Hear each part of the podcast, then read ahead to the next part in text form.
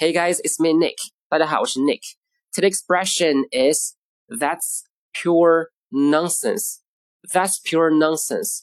Pure 意思是纯的、纯粹的，nonsense 是胡说的意思。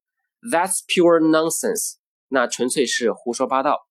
Pure 在这其实是强调的作用，也可以去掉。That's nonsense，或者直接说 nonsense 都可以。如果语气再强烈一点，可以把 nonsense。 换成 bullshit，that's bullshit，或者直接说 bullshit，胡扯扯淡。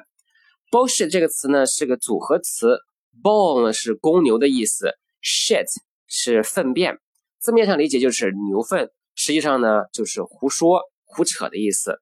当然呢是不太文明的用语哈，注意使用场合。OK，that's it for today. I'll talk to you soon. Bye.